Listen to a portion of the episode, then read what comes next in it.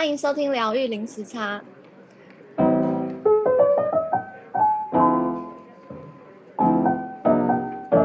Hello，大家好，我是 Juno。Hello，大家好，我是 Lynn。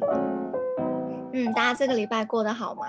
然后今天呢，我们要来聊经络如何连接我们自身的情绪。那我们今天请到一位。来宾是我生的博珍，那我们先请博珍自我介绍一下，跟大家打个招呼。Hello，大家好，我是博珍，呃，我是我生工作室的负责，然后呃，我做的是经络调理。呃，什么是经络呢？就是呃，我们从古中医有就有一有一本书叫《黄帝内经》，然后他在讲的是身体的脏腑有对应到就是。呃，每一条经络，所以，嗯、呃，在做拨经这个工作，就是我们会去调理或是去梳理你的身体的这一些纹理，然后让它是变得比较疏通的、比较舒服的。那呃，我的工作是主要就是在做这件事情，就是呃，关注一个人的身体健康，还有心理的状态，就是身心健康的部分。我会认识博真是因为 Lynn 的弟弟的关系，就是他对那个经络也有兴趣，然后他就，呃，他就介介绍博真给我，然后我也去，呃，我也去找过，呃，博真做经络的调理，然后我觉得博真很很神奇的地方是，就是我要是直觉很强嘛，就觉得像通灵一样，就是第一次看到我的时候就会说，哎，你今天怎么样怎么样，我觉得，哎。都觉得他讲的很准，就很神奇。然后他在，嗯、因为每个人的身体状况会不一样嘛，所以他就会就是，嗯、可能是在在帮你调理经络的时候，也就是帮就你的身体跟情绪也一起做调理。然后我觉得这个很神奇。我还蛮好奇于博珍，就是你是怎么开始接触到呃这个《黄帝内经》，然后经络调理这一些。你的 background、嗯、背景是什么？嗯，我其实是有老师的，就是其实我的老师是我的妈妈啊。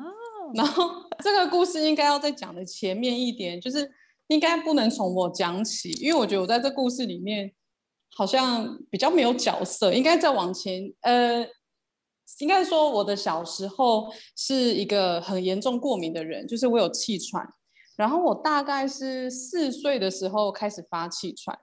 然后我妈妈在生我的时候，她只有二十岁，就是一个很年轻的女生，所以当时的她可能身体也不是很好。反正我后来就开始气喘，然后气喘很严重。我的气喘是不能笑，然后我不能吃冰的，不能吃橘子，就是连一小半的橘子都不能吃。然后我如果白天有碰到吃这些东西，我的晚上气管就会喘起来，所以我常常晚上是发病的。那我妈妈就觉得，呃，小孩子生病很可怜嘛，一定会想办法说到底要怎么处理我的身体问题。所以那时候我就看了很多的西医，然后吃了很多的中药，然后甚至是秘医，就是那种没有牌的，或是反正只要人家说民俗调理什么方式可以，然后就就会一直去尝试。然后我爸爸那时候也常常用什么。卫生纸包一个硬币，然后把它揉成像一个锥的形状，然后就是点点燃放在肚脐上，然后拿一个杯子去盖，其实有点像拔罐的概念，哦、就是小时候会在家里做的事情，就有点像热的罐这样。然后反正就是用很多的方式想要处理我的身体问题，包括很常胀气啊、肠胃不舒服啊，然后。天气一变，我的眼睛就变红色，我的皮肤就会痒，就是一个极度过敏的体质。那我妈妈是一个，我觉得她是一个很简单的人，就是一个从乡下长大，然后很努力想要，呃，例如说透过升学去去呃去滋养自己生命路的人。可是因为她是长女又是大姐，所以其实以前重男轻女的观念就是女生不用念这么多书。所以他很快就进了婚姻，之后就又遇到孩子这么多问题。其实我觉得他有一点是很焦虑，可是又想要解决我的身体问题。那我妈妈就在那个时间点吧，她就一方面接触到宗教，另外一方面就是她有接触到一些人，就介绍她使用了我现在在工作用的这个乳霜这个产品。还有包括吃灵芝、吃葡萄籽，所以后来他是透过这些产品把我的身体养起来的。但是以上我说的这一些，我都没有印象。就是这个是我妈妈的奋斗史，可是我没有印象，因为一个人在身体很弱的时候，其实你的你的记忆力是不好的。就大部分时候，我对小时候的印象，例如说我幼稚园，呃，很常生病啊，然后我都感觉到那个回想的画面都是灰暗的，甚至是我常常梦到鬼。就是我小时候体质是很弱的，我就很常梦到鬼，很梦到。呃，台湾民俗不是有那个七爷八爷吗？我就躲在那个我爸爸很大那个办公木头办公桌底下，不是都会挖一个洞放脚吗？我就躲在那个空间，然后看着外面，就看到七爷八爷的裙摆，哦、就是我非常非常有印象。我一直到我，呃。研究所信耶稣，呃，大四那一年我要毕业的那一个月，我我受洗成为基督徒，然后一直到那一年的那个时候，我才敢关灯睡觉。所以我的身体不好跟那个敏感，其实是从小一直都有的。天。所以这件事情，对，天生，所以这件事，所以为什么我来做经络？以上我说的这一些，都是跟我妈妈有关的，就是其实是她。努力的在解决我的身体问题，然后其实我也我也是她很那时候很焦虑的来源的一部分。那后来我就身体好了嘛，我就呃国中高中就开始走一般同学升学的路。其实我不知道他在做什么，然后一直到了我呃二零一七年嘛，就那一年我要结婚的那一年，那一年还没结婚之前，其实我就。呃，工作上遇到一些状况，就台湾的，我在我做社工，那社工界有一些不好的惯例，叫做回捐，就是你的薪水不是全部的实拿，就是有一部分机构会拿回去捐回去作为他的所用。所以在那个过程之中，其实我有考虑我要离开那个工作，然后休息一阵子。然后在那一阶段，就是本来我妈妈是很反对我离职，因为她觉得说。你的老板就有他的个性，你应该就是要按照老板说的去做，然后这样子就是来来回回沟通了。大概到比较后期的时候，我妈妈的态度开始转变，她就说：“哎，我觉得你的老板是不是他的判断或是身体上有一些状况？那这个时间点应该你要走了。”这样就是我觉得她那时候就跟我有一些分享，然后感觉我跟我妈妈是比较像伙伴关系，比较不像传统中的母女。所以对我来说，我觉得那时候在关系里面有一个开放，就是比较比较平等的部分。然后我就，呃，她那时候刚好也需要一个人帮她整理她这将近二十年的一些工作经历，还有临床的经验。所以那时候我就来做经络了。这时候我才出现，是不是很晚？这个故事就是每次都要讲这么长，才有办法讲到这个点。你的角色才出来，对，我的角色真的，所以呃，我也不是一开始就要做经络，我其实是呃，因为他要写书，那我不认为我我不我不懂经络嘛，就是我本来就学社工，我不懂经络，然后我不懂他的逻辑，所以我那时候是决定我要进田野，就是我的田野就是他的上课场域，然后他的。呃，跟人家沟通，他的思维跟判断是什么，我才有办法去知道他的书要怎么走向。所以我是因为这样子来学经络的。所以是想要帮妈妈协助妈妈出书。对、oh. 对，其实是要协助他出书。对，哎、嗯，一句话就可以讲了吗？你看我讲这么长，很生动。那所以是是在这个协作的过程中，你。开始有兴趣，然后开始走上这条路吗？对啊，对啊，对，好有趣哦。嗯，那对啊，是嗯，在学习的过程中，就是是因为社工转这个调理身体，而且又是这这这应该算是民俗疗法吗？就是它有对，它算是民俗疗法，民俗对民俗疗法。就是它是什么？应该是有一个转捩点，让你觉得说好，我就是要做这件事情。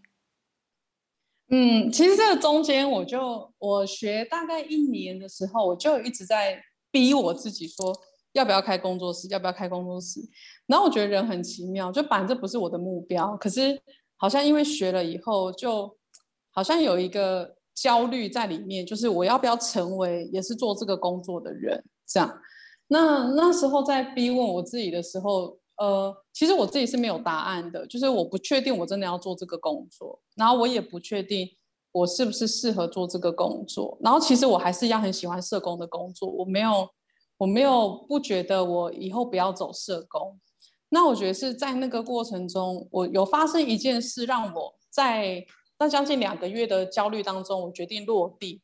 就是我有一个同学，是我国中很好很好的朋友，然后她是不婚主义者，叫大女人，不生小孩，不不不结婚，然后什么只想要追求自己的事业的这种女生。有一天，她就遇到一个她很喜欢的男生，然后那个男生追她追得很勤劳，不过那个男生那时候有一个状态，就是他其实有一一些身心的问题。所以他其实是需要寻求医生协助的。那我这个同学呢，你知道，独立习惯的女生哪会想要为另外一半着想？她当然觉得说，你不能成为我人生的绊脚石啊！我一定要为我的工作或是为我的人生前进。就就在那个时间点，我同学就呃问我说，就是哎，拨经这件事情对有忧郁症、有身心状况的人来说有没有帮忙？那其实是有的，因为我们在调理身体上，其实你的经络如果是畅通的，其实包括你的自律神经、你的荷尔蒙，其实它是会回到一个比较平衡的状态。但如果你要叫他用这个原因来调身体，他可能不见得愿意嘛。那因为他是一个很有自觉身心状况的人，所以他会去跑步，就是常常去运动。那他就有一些酸痛的问题，所以就因为他有酸痛的问题，就介绍他到工作室来让我的伙伴调理。因为那时候我还没有做经络，然后他就调了一两次，我就询问我的同学说：“你有没有觉得他的情绪状况比较平稳？”他就说有。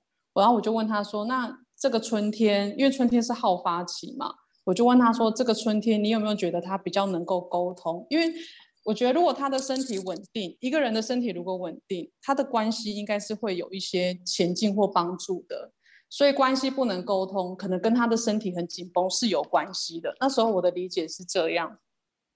结果他就告诉我说，他觉得有对方的情绪又比较稳定，然后再来是。”他就在想，他有没有可能也来学经络，成为一个可以透过身体去照顾对方的那个人。然后我就觉得，哇，什么东西太感人了吧！就是一个完全不想要因为对方而阻碍他人生前进的人，却因为经络好像开了一扇门，然后他觉得这个亲密关系可以前进。然后对我来说，这件事情就是我想要的，就是。到那那个节点，我才想到说，哦，原来拨经经络调理这个事情可以协助一个人的亲密关系前进，然后他可以勇敢的去选择他想要这个关系，因为他有技能嘛，他有能力去处理身体的这个问题，他就觉得他可以往下走。是这个点，我才开始觉得，哦，原来我好像找到我可以透过经络来工作，来做些什么的那个点。才解决了我那两个月的焦虑。嗯嗯，就是就是透过这个疏通经络，就是发现它其实不只是在疏通经络，它其实是影响一个人的身心灵，嗯、然后影响间接影响到他的整个人生对应关系。对，很有趣吧？对。那所以你是从二零一七年开始，算是二零一七年开始，嗯，练习。嗯，应该是就是上课，其实就是每个礼拜我们的系统是一个礼拜上一堂课，那每一堂课就是理理论过后就会实做，所以就这样子持续了还蛮多年的。嗯嗯，系统是分身体嘛？身体一部？哦，不是，就是呃，我们的系统是分初阶课、中阶课跟高阶课。哦，那初阶课就是呃，你就是学怎么拿棒子，怎么做，然后怎么施力，不会让身体受伤，就是打基底啊。嗯，对，嗯。Okay. 那回来到就是呃，你的这个我生工作室，就是你刚刚有提到说，整个练习、整个操作，就是以《黄帝内经》为一个算是一个主轴，然后去去练习这样。那我还蛮好奇的，就是你你刚刚一直有提到，就是经络跟情绪就是有很大关联，嗯、可以帮我们就是做个举个例子嘛？就是比如说我今天如果感到愤怒，我的身体的经络是会产生什么样的状况？嗯、哦，愤怒是个很好的点。嗯呃，如果是以例如说，呃，以工作临床呃临床上面的经验，就是，例如说他是经常来调理的客人，然后他突然间身体出现一个很大的不一样，通常跟愤怒有关。嗯，呃，然后很有趣的是，就是因为我们工作是有用一些介质性的产品嘛，通常产品上上去，然后我们开始用呃一些帮他热身的方式，我们会先用体刷刷，然后才会进入到。牛角调理的这个阶段，就调理经络的阶段，通常在刷的这个阶段就可以看得出来，他，例如说身体的火气特别旺，那他可能会旺在，例如说背部对应到肝脏的地方，然后接着拨头的时候就会对应到，例如说头顶的地方，因为头顶看肝，然后就会觉得，哎，他那个地方好像特别的有一股气，好像在往外冲。呃，那甚至有一些人的情绪如果很高涨的，你可以感觉到你的棒子走过那个地方的时候，是里面好像有东西在顶你的棒子，有一个气要冲出来那种感觉，嗯，就是还蛮明显的。你说这个啊，是就是我的确有感觉到，我每次在愤，特别是愤怒的时候，就是真的会有一股气。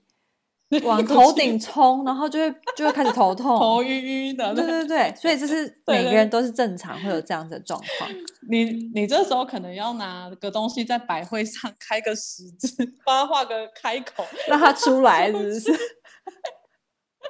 我可以用手指吗？还是要用？不行不行不行，你要可能要用一点，有一点可以有一点力道的东西。笔可以吗？哎，不要，你不要 刺伤你自己就可以，就是在等于在疏通那个经络哦。哦，这个我要学起来。百 会百会穴就是两个耳朵的尖端嘛，嗯、然后你手指头大拇指按着耳朵尖端，然后你的中指相对应，那个位置其实就是百会。对对对对对，就是那里。哦，OK。对。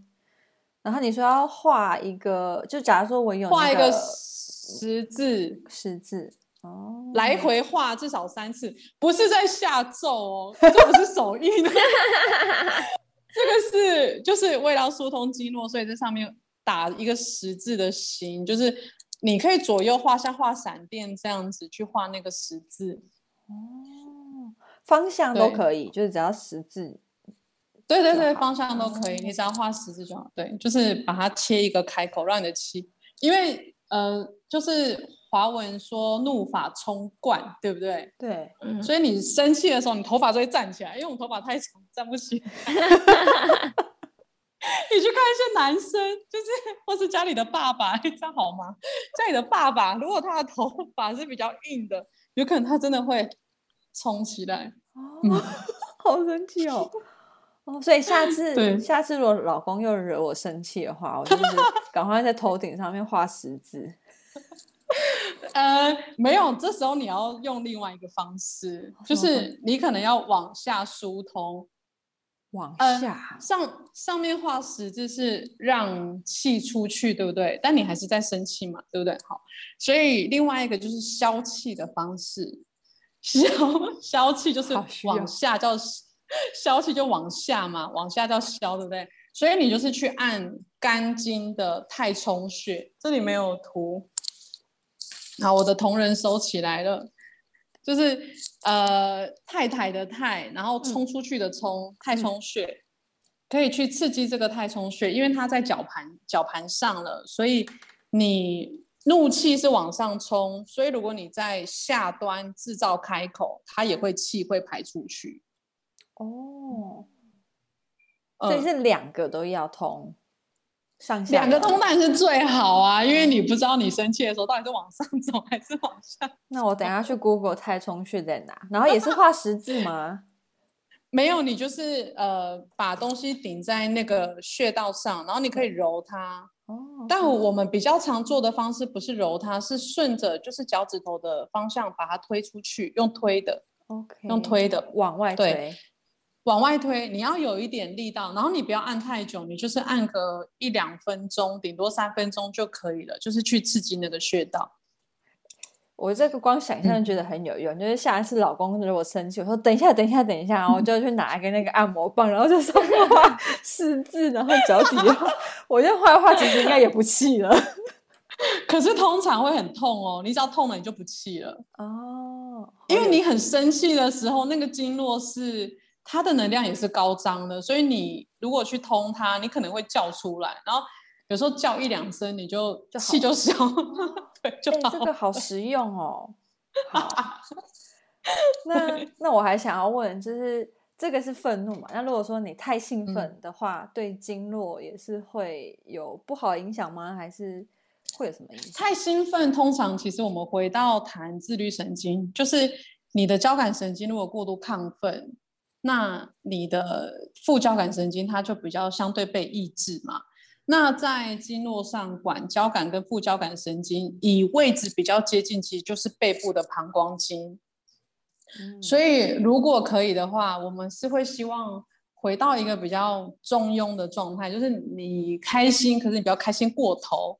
像孩子如果开心过头了，他晚上就睡不好，他就一直做梦，或是有些孩子就会讲梦话，或是晚上会吓到，就是他其实就是太开心了。那因为以呃阴阳五行来说，其实喜是会伤心。哦，我们说开心开心，对，开心这件事果然是心脏在管的。所以如果你太开心，其实你就会伤到你的呃心神。所以有一些人，我先讲极端的例子，就是有一些人如果遇到很大的挫败，或是中乐透太开心了，然后一下子就。身体就出现问题了，突然间太开心昏倒啊，或者是，对对对，或是有些人精神就溢出那个轨道，其实就是因为伤到他的心神了，他的神智，因为这是心脏在，这是心在管的。那如果他是太开心的人，就会希望他不要这么开心，或是不要这么兴奋，好，那就会回到透过他的膀胱经去帮他调节。那如果他是常常处在很兴奋，或者我们说很亢奋，其实亢奋不一定是开心的状态。亢奋有时候是，例如说你现在有工作，然后你有一个一个 case、两个 case、十个 case，你一个 case 的压力承受度跟十个 case 是完全不一样的。可是你会把自己的状态盯起来，然后安在一个好像可以。我随时可以工作的那个情形，嗯，所以你的肾上腺素是不停在分泌的，就是你的压力荷尔蒙，它是不停在分泌的。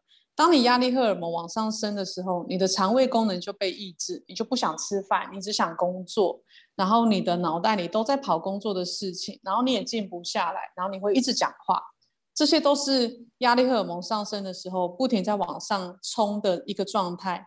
所以当他呈现亢奋的时候，他所有的身体是启动，就是那个叫战逃反应，fight and fight，嗯嗯嗯，就是这个反应，所以这就是交感神经在工作的事情。那你副交感神经如果启动的话，它就会回到一个修复，然后可以安静下来，比较 peaceful 的状态。所以很多人是下不来的。嗯，那久了以后，他的肾脏、他的背部、他的肩颈，包括脑压、眼压。它都会呈现一个很高张的状态，因为他的压力荷尔蒙、他的肾上腺素不停分泌的时候，他的血管会缩起来，所以就会影响到他的心脏功能。所以为什么很多人常常太过疲劳的时候，会突然间身体出现很大的问题，尤其是心脏的问题，就是因为肾脏跟心脏它们其实是互相共振的。它的、它的、它、他们的就是那个 vibration 是接近的，所以当肾脏跟心脏没有一起，呃，他们是一起工作的，所以当肾脏太疲劳的时候，它就影响到它的能量没有办法提供给心脏。嗯，呃，以以我们在说，就是心肾不交，就是心脏的问题影响到肾脏，肾脏的问题影响到心脏。所以当一个人太疲劳的时候，他是心肾同时会出现问题的。嗯，所以开不开心是我刚讲的是亢奋的这个端点。好，那呃，那另外一个端点就要讲不开心，真的不开心，忧郁，不，对，忧郁，不开心，通常大家会看哪里？觉得一个人不开心？那个问你们。你是说看哪里有脸？对啊，看脸就知道了吧？看那个就 是什么双眉，就是额头有没有皱起来？你说额头哦？你说眉头中心？对，眉头这边。这里哦，这里有别的东西可以看，嗯、等一下可以分享这个。还有吗？还有吗？嘴角，嘴角吗？哦，嘴忧郁啊，不开心。嗯嗯，嗯看一个人的脸，眼神，眼神也是。呃，以经络上来看是看手，看手，没有想过吧？对不对？对啊，怎么？我们的手上有、嗯、呃，我们手上有六条经络，呃，晒太阳这一面叫阳面，然后内侧的叫阴面，对，就是手三阳跟手三阴。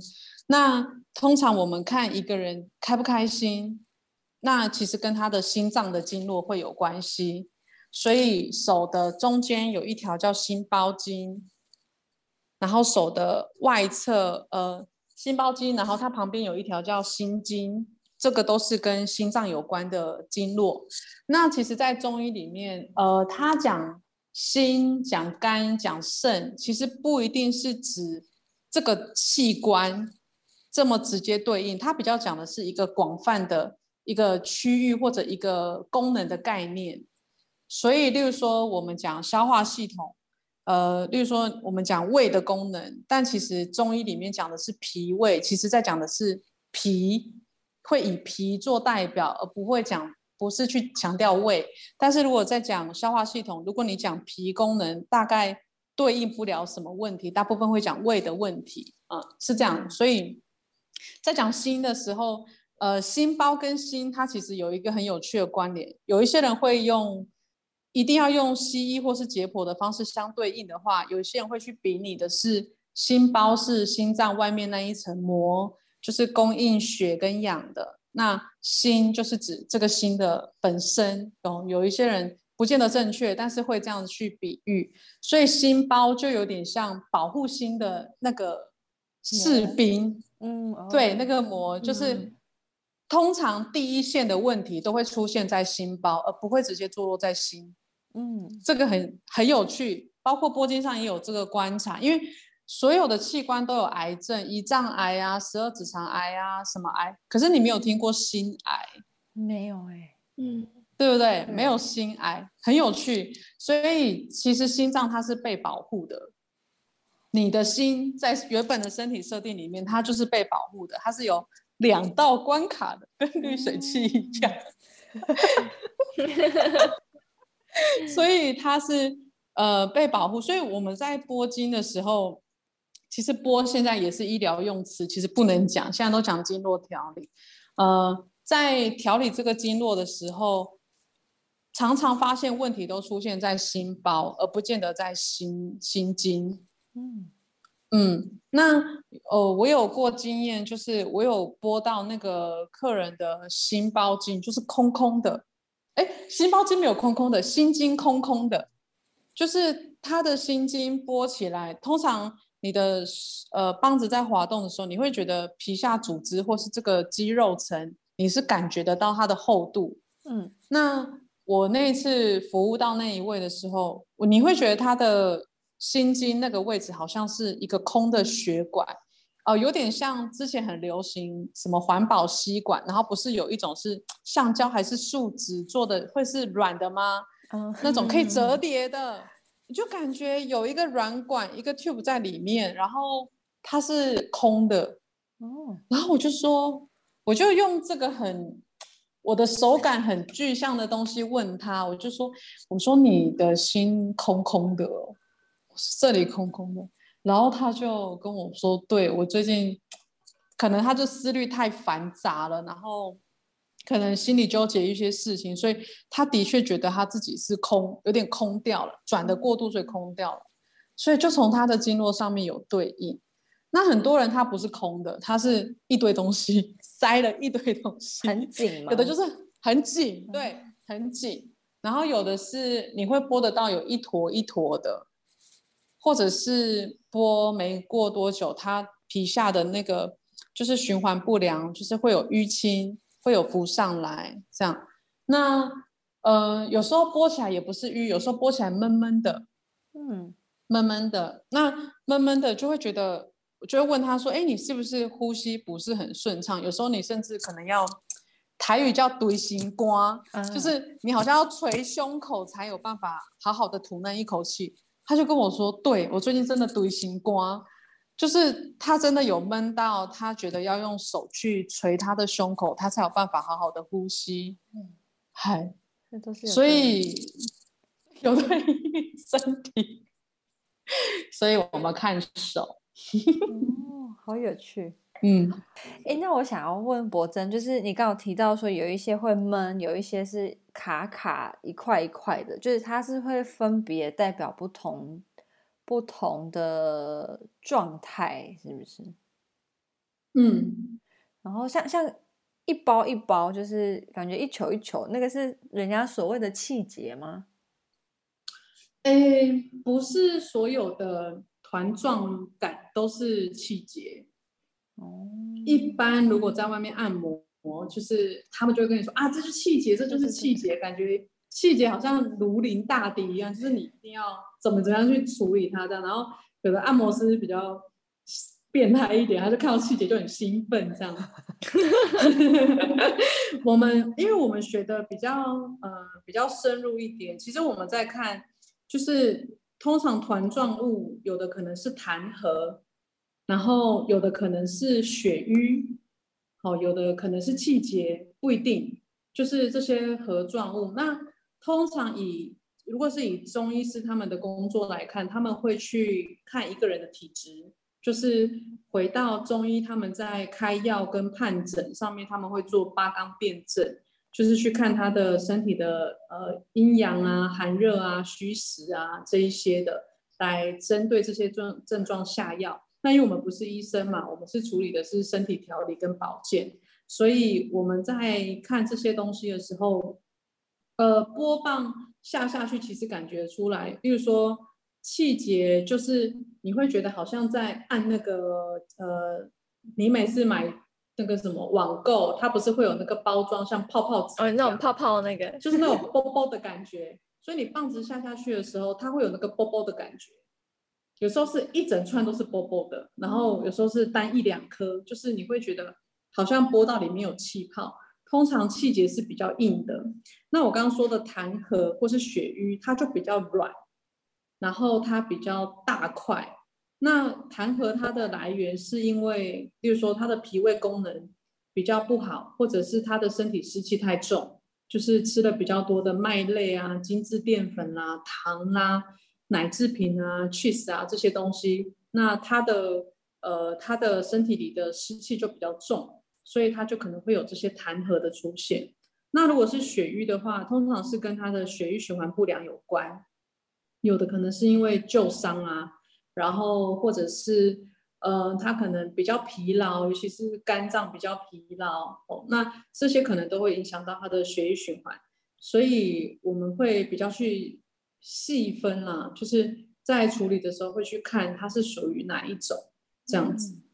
嗯，可以。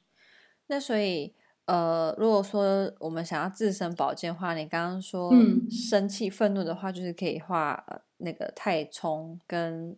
百会，那百会，然后呃，如果说太过兴奋或是太过悲伤，就是忧郁的话，就是你刚刚说的心包经跟心经可以去做做刮，可以去推去推。对，Okay. 其实呃，其实不一定要刮，其实有时候因为手也很好用，你其实就是用你的指尖关节，你就握拳，然后你就把手摊开。其实你心情很不好的时候，你可能不想要把手摊开，因为你根本就不想把你的心给别人看，所以你可能就自己按摩自己，然后你可以用一些像呃我们有固定用的产品，那如果你没有的话，你就是用简单的精油，或者你就用你平常擦身体的那种 lotion 也可以，然后你就是从你肘关节的地方，轻轻的、慢慢的往外推，一直推到你的手腕，甚至推到手指头都可以。然后最重要的事情，其实呃。不是按对穴道，就是重要的事情是你在推的过程中，你好好跟你自己在一起，嗯、就是好好的去体验你很生气的这个状态，好好的去体验你这里有够紧，你可能用拳头推不开，你可能用大拇指去揉它，然后一边揉你就觉得一边骂脏话说走走痛，搞什么鬼这样，然后就想说哦，到底自己是在干什么这样，就是痛。痛会让你回到自身，就是痛，它是呃有感的痛，所以这个痛你会回到检视自己，就是你为什么会把自己搞成这样，然后你为什么会痛这一关，然后也许有机会常常去按摩自己，就是跟你的身体对话，那你可能会经验到你自己的痛跟不痛，那你就会多一个觉察，就是。为什么这阵子很痛？但是为什么这阵子不痛？那你就有可能去看你是不是好一点了。嗯，就是跟自己对焦，哎，我是不是好一点了？我的状态是不是有变好？或是哎，我的状态没有变好，可是没有关系，因为我就用一些简单的方式自我照顾，然后我在按摩的时候，我还是感觉到我的痛。那我知道我有个 issue 可能还没有解决。那也没有关系，反正它就是在那了。那你就是继续按摩，继续体验你的身体，然后也许这个中间可能会有一些转换会出现，也不一定。嗯，刚刚在听博真讲话的时候，感觉就是还蛮好奇，博真就是你有呃，除了就是呃经络调理之外，你有没有一些接触一些？呃，比如说宗教信仰，或者是你的人生哲学是什么？因为感觉，嗯、感觉你在调养过程中不，不不只是在调身体，你你背后有有一个英文会说 consciousness，就是会有有一个意识在。嗯，对，就蛮好奇那个意识是什么。我的意识应该没有很清楚的是什么，但是。呃，因为信基督教嘛，如果以官方一点说法，哈，就是我觉得上帝的道是在人间的，就是就是好好的生活，其实就是那个道理，嗯，就那个就是道理。所以对我来说，比较重要的事情是回到自我觉察。我觉得这可能就是我跟别人做经络不一样的地方，就是可能就是这个点，就是我觉得重要的事情是。你来到我的工作室，你是为你自己负起责任的，所以我的工作是透过我的手跟我的服务，让你有一面镜子可以对照。所以我做的工作是提供你身体的讯息，让你自己跟你自己做对照。但我不太喜欢给很抽象的讯息，我会很明确告诉他，你这里是紧绷的。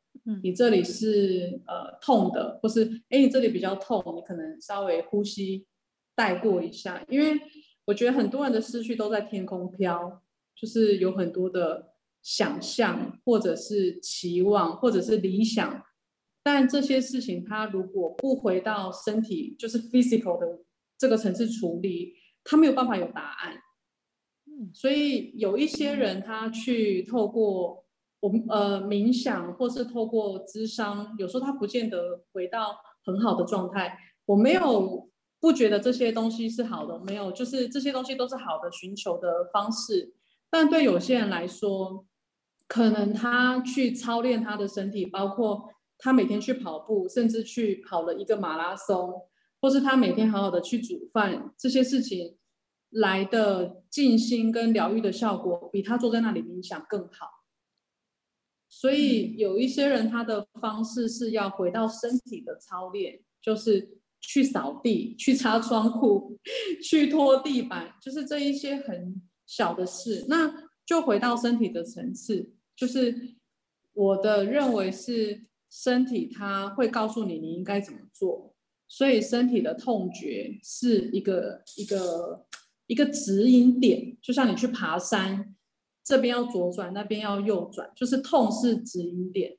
所以如果你不是抗拒痛的人，你读一点点你身体告诉你的讯息，那你就有可能知道你想要怎么做。但如果你不要这个讯息，你只想要完成你脑袋里的事，你就一直跟你的身体分开。所以你的呈现结果就是，你可能工作事业的状况都很好，可是你的身体坏掉。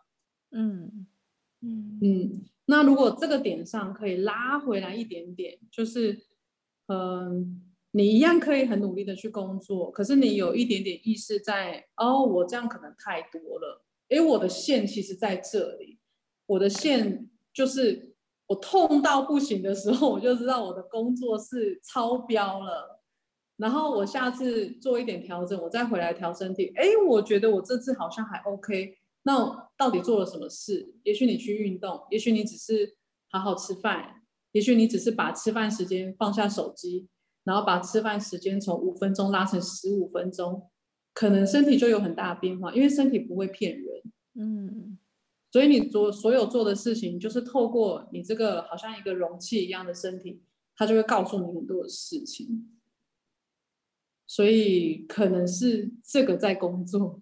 嗯，就是这大概是我的核心，对，就是回回到自身，回到身体，然后透过身体去自我对话，对，嗯，对，对。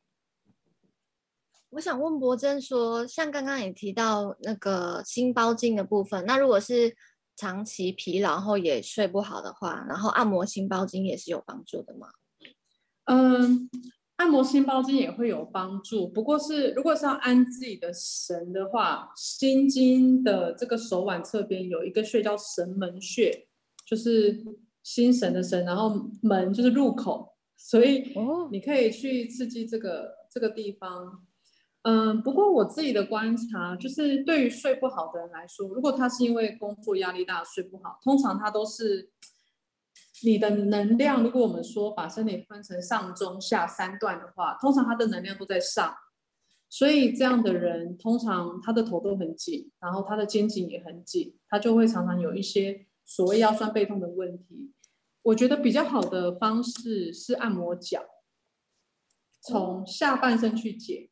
其实呃，我们有说一句话叫做上病下治，就是上半身的问题从下半身解。所以包括头痛，就是因为你的气往上冲的头痛，像胃食道逆流，其实也是气往上冲，所以气往上冲，其实会加深你心脏的负荷，跟你整个呃压力、脑部的压力。所以比较好的状态是，你可以去按摩你的脚，你可以用你的指尖关节啊，然后你就坐在床上，然后去推你的小腿的后面。就是用指尖关节去推，推到脚踝，推到脚跟，哦，然后侧边，尤其是胆经，也可以加强去推。如果你有照顾下半身，那其实这个气就比较容易下得来。通常拨背拨完的人很好睡，拨过脚的人他会发现比拨背还好睡。有 一些人的开关在脚。哦。有一些人开关在肚子，不一定。肚子，你说就是正面的肚子，对，对，正面的肚子，对，就是每一个地方它都有，呃，调理过后会突然间很想睡的那个点，然后每个人开关都不一样，嗯。那泡脚是有帮助啊？有，有，嗯，但是。泡脚我自己就很，我觉得很看个人。就如果你是泡完脚或泡完澡、洗完澡，你就会超亢奋的那种人，那你当然就不能晚上泡脚，不然你等下泡完脚你就不用睡了，你就在你就在床上翻。那你就要看你是不是这种型的。如果不是，那你就可以晚上泡脚。那你如果是，你就是最好在晚餐过后，嗯、你也许你十二点睡觉，你就大概八九点就可以去泡一下。就是睡觉前还是拉一点时间，比较不会睡不好。因为你泡脚完，你的循环会变好。有些人脑袋会变清晰，他反而不会有放松的感觉。每个人不一样。嗯，对，每个人不一样，每个人不一样。不是你刚刚一直有讲到说推嘛，然后你意思是说就是要像比如说刚刚说要推脚，你是说从膝盖往下推，往外推，对，推往外推，身体里外这样。那如果说我们今天做错反方向会，会会有反效果吗？或是会有伤害吗？嗯。这个这个问题我遇到蛮多人这样问，因为可能因为我们本来有在用产品做调理，这个产品会帮我们打身体气血的基底，所以基本上我们在处理上比较没有分方向。嗯、那以一般人来说，如果你只是用手在推，我相信那个力道应该还好。OK，嗯，对，应该是应该是还好。不过你如果是有用到一些比较强刺激的工具的话，那可能就需要留意方向。OK。嗯，好，对，我想问关于其他情绪，像我们刚刚有讲到说生气啊，或是开心，然后还有譬如说，嗯、呃，如果你是呃，像思虑过多，也是会嗯对经络造成伤害嘛，或是对呃忧虑也是会，嗯、或是惊恐，嗯，就各种各种对应到的经络。对，这个其实就是讲到阴阳五行去对应经络，就是五行里面是分木、火、土、金、水嘛。那木、火、土、金、水分别对应的就是肝、心、脾、肺、肾，就是呃五行的五种物质的代表，它有对应到一个脏腑。那再来就是对应到呃所谓的情绪，就是肝脏对应的是怒气，心脏对应的是喜。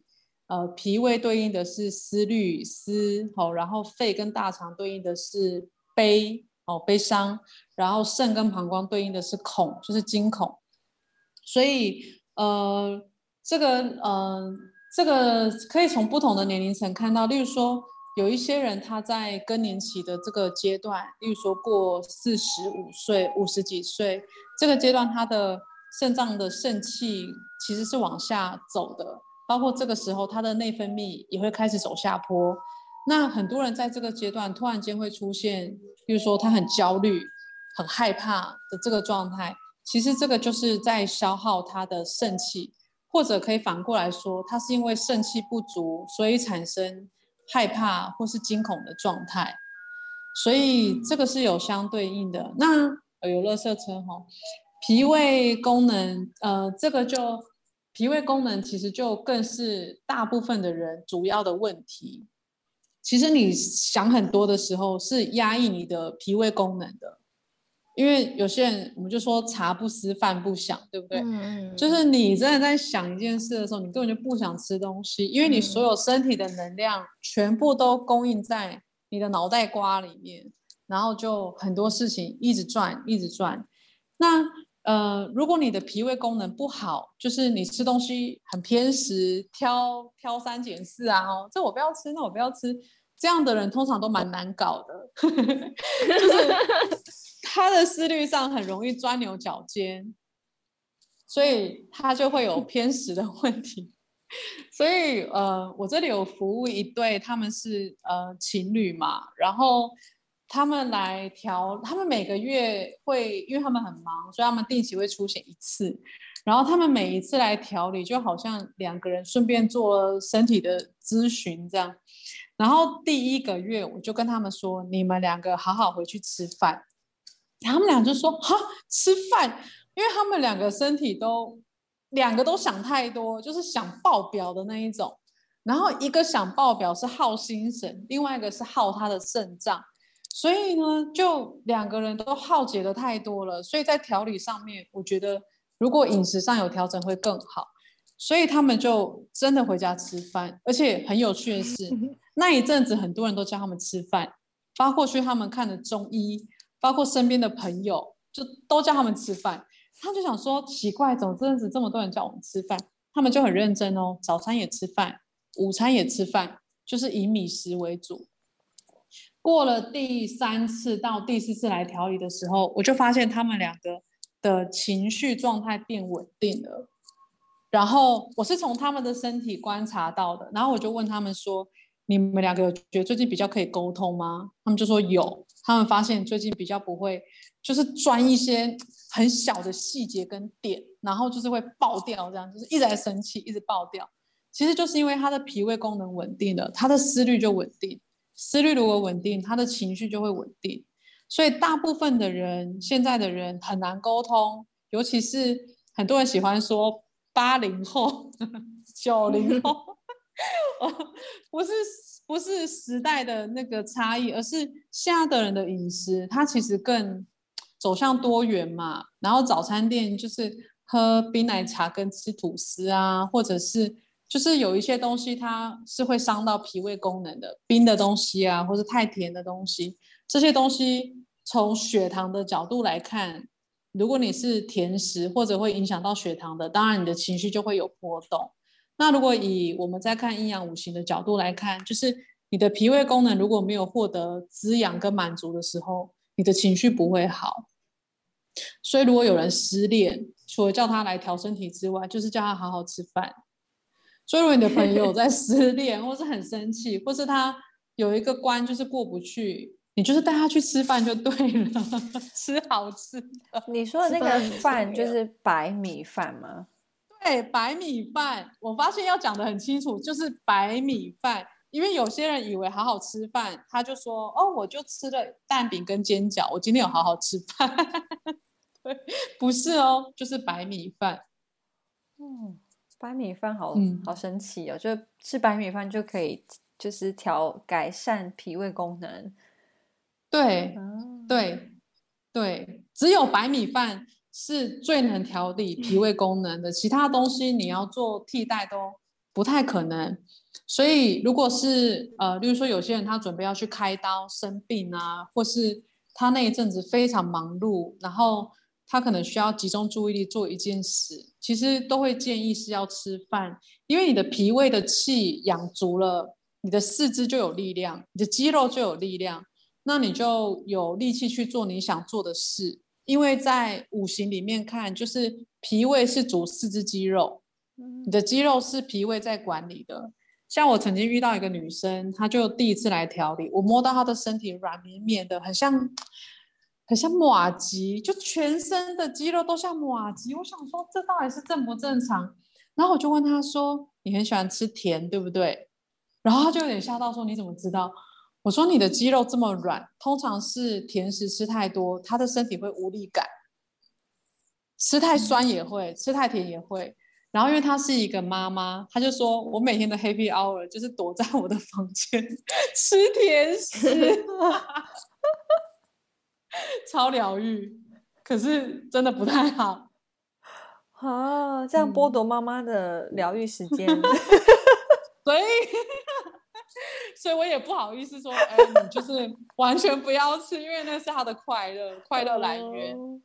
对啊，那博士，你刚刚说吃饭那个量会有太多的问题吗？嗯，有一些人他是戒淀粉的嘛，吼。那我自己的观察是，例如说，有些人就说，可是我三餐都吃饭，我觉得太多。那你就抓，例如说，你的早餐可以只吃半碗。然后你的午餐就是正常，那你晚餐你可能只吃一口饭，或者是你不吃饭，你吃肉啊，只吃菜啊，我觉得那也 OK。可是比较留意的事情是早餐要吃饭。哦，早餐哦，嗯，为什么？嗯，早餐，因为我们会说，呃，每一个经络它有它能量最强的时间，这个叫子午流注，就是。我们有十二条经络，那每一个经每一个经络它都有两个时辰，呃，一个时辰是它能量最强的。例如说，十一点到一点走心经，那早上七点到九点走脾经，九点到十一点走胃经。哎，我应该没有记错，嗯，所以这个时间你的脾胃功能应该是最强的时候，应该要趁这个时候把营养吃进来。所以有一些人吃，例如说他是吃 brunch，他可能十点半、十一点才吃。如果以要以这个养生说法来按照的话，那他其实就吃得过晚了。或者是他早上只有一杯咖啡跟几片水果，或是几片饼干，其实他的脾胃没有获得滋养。你就是给他太简单的东西。茶跟咖啡其实都容易带走小肠跟小肠里面的营养素，所以有一些人他在养生的过程中，他会发现说，哎，为什么我吃的东西还是不够营养，或是我的我的血量造血能力还是不好？如果回头看，通常不是喝咖啡就是喝茶，是那种手摇饮吗？不是，就是你自己泡的茶也是，就是绿茶、红茶，对。一样一样一样，就是茶这个东西的属性，它是消脂嘛，消你的那脂肪啊，消化。那但是它同时也会带走一些营养素，所以如果你有在吃中药调理啊，或是你正在养你的气，其实会建议茶可能还可以喝一点点，咖啡是不要碰的。嗯，每个人有点不一样，可是可以观察看看，就是这个是很很细节的事情啊。那花茶可以吗？就是没有咖啡因的花茶可以，花茶可以。Okay. 对，对，对。嗯嗯。哎，像你们那边是南半球吗？对，对。所以现在是秋天。现在是秋天，对。哦，像秋天就会建议可以喝一些比较温性的茶，例如说玫瑰花茶。就是属于比较温性的。那像台湾现在准备进入到冬呃夏天，就是很热的时候，热的时候就是可以用，例如说呃菊花，或者是呃有些人喝薰衣草，就是带凉性的茶。所以如果虽然你那边是秋天，可是如果身体常常有燥热，或是嘴唇很容易干。那有一些人他也会用菊花去做一点降火的方式，但是降火，因为大部分的人以台湾海岛型国家来说，大部分人身体是潮湿，而且是偏虚寒的，真的有实火的人很少，就是真的他的身体很很热的这种人来说是很少的，所以要很留意是降火不能灭掉你原本身体的本气啊。你的元气，所以呃，在使用这些比较良性的东西的时候，其实你是要按照你的身体去调配。所以如果今天有喝，你可能不要喝一大壶，你就是喝一小杯，哎，觉得有降了，比较舒服了，那就解了那个状况就好了，你就不要再喝了。嗯，嗯就是不能过头。嗯嗯，对对对对对，有些人就是每天喝，每天喝啊，然后喝到最后他就产生其他的身体问题，变得很频尿啊，或者是。呃，身体会水肿啊，这一些的，它就是过头了。对，那如果不小心过头了要怎么办？再再喝一点有火的东西，是不是？就不要喝了。哦，那下来不要喝了。不喝，身体自己就会回来。会啊，会啊，会啊。OK，OK。对对对。因为刚刚前面也有介绍说，就是。要运动啊，然后要好好吃东西，感觉这就是好好保养经络的方式。嗯、总结，对 对啊，对啊，对啊，嗯，应该说以经络保养来说，它其实没有太大门槛。但因为我们是做这个工作，所以当然我们会有一些比较细腻的判断程度。可是我觉得保健这件事，我觉得第一个前提是你要找到你觉得有感觉，而且是。呃，怎么讲？你可以有办法自我观察的一个一个原理原则或是系统，因为我们在遇到大部分人谈保健的时候，例如说，现在很多人他是用西方的方式保养身体的，比如说他吃生酮，然后他健身，嗯、然后他采取营养师建议的，就是呃喝水的量是多少啊？体重乘以。二十还三十吗？我也忘记了，好像是三十，反正就是有一个建议的量，所以他会采取非常多的方式，然后包括他可能看一些资讯，就说吃这个好，喝这个好，然后他就有一个自己的杂牌方式嘛。那杂牌方式的结果，通常来调身体的时候，就会发现，哎，你这个好像没有符合你的体质，哎，哎，你这个好像你不适合喝这么多水，哎，其实你不适合吃这么多。米饭，或者你不适合吃这么多面包，或是你不适合吃这么多水果跟生鲜的东西，那就会去找到它的平衡点到底是什么。所以我在这件事情上面的保健的建议，反而不是一定是去按摩什么经络。我觉得反而是回来找一套你觉得对你有效的方式。那如果从我的角度来分享，那就是通常如果他有来调一次经络，大概就可以知道他的身体状况是什么，然后就可以去核对他健身有没有健对，就是适合他的体质。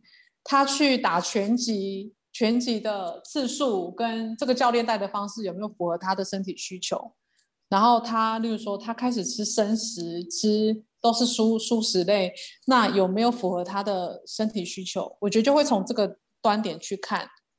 所以，呃，如果是一般人在家自己做保养，我觉得你可能要比较细腻的去自我观察，到底你最近，例如说你开始吃什么，那它到底有没有效，有没有带来好的帮助？好。那呃，如果是按摩经络的话，我觉得按摩经络也会有帮助，就是让你的身体变聪明，因为那个经络系统就是你身体的 GPS，然后它是智慧导航，就是你只要启动，它其实就会帮你自动驾驶。所以如果你每天花一点时间去按摩你的经络，去照顾它，那你的身体就会告诉你一些讯息，那你可能就知道你的方式适不适合了。嗯嗯。好谢谢博真，对，今天真的很谢谢博真来跟我们分享好庞大的知识，还有经络按摩。那如果我们有听友啊，想要找你做调养，嗯、或是想要更了解嗯、呃、我生工作室的话，或者经络的话，我们可以怎么找到博真？哎，可以上就是粉砖 FB，就是搜寻好好的生活我生工作室。那这个主要是我现在在经营的粉砖，那 IG 也一样可以搜我生工作室，呃，英文应该是 The Embodiment Studio，就是可以搜这个，然后应该是这个两个途径就可以找到我了。OK，那我到时候会把 FB 跟 Instagram 的这个连接放在资讯栏里面，嗯、大家可以做点击。哎，你要你是要开课，你要讲，你要介绍吗？哦，开课哦，哎，开课就是收有缘人啊，就是有缘人就会来上课。你是在屏东吗？我在屏东，呃，一年在台北会有一个班，然后主要是，嗯，主要是想要培养他想要以这个工作，就是以以经络为工作的人。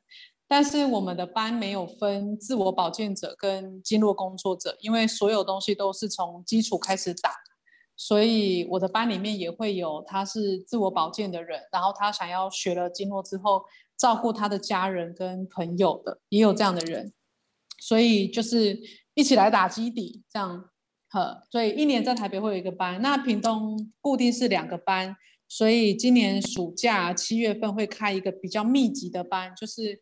七月底到八月，呃，到九月初会有一个比较密集的假日班，在礼拜六，然后十月份开始可能会回到屏东的周一班，就是平日班。不过这个开课时间还没有很确定，所以目前是以暑假这个新的班为主，这样子。然后台北的班已经在进行了，所以如果要上台北的班，可能就是要明年了。OK。嗯，有网课吗？没有。好，因为他应该要实地操作 啊。Okay. 网课很难，网课因为这个播的手感可能需要看得到。嗯，对对，所以目前就是没有做网课。嗯，对啊。嗯，OK。好，那如果喜欢我们的节目呢，你可以分享给你的朋友，然后或是到 Apple Podcast 帮我们做五星点评。那我们今天的节目今天就先这样喽，拜拜，拜拜，记得五星点评哦。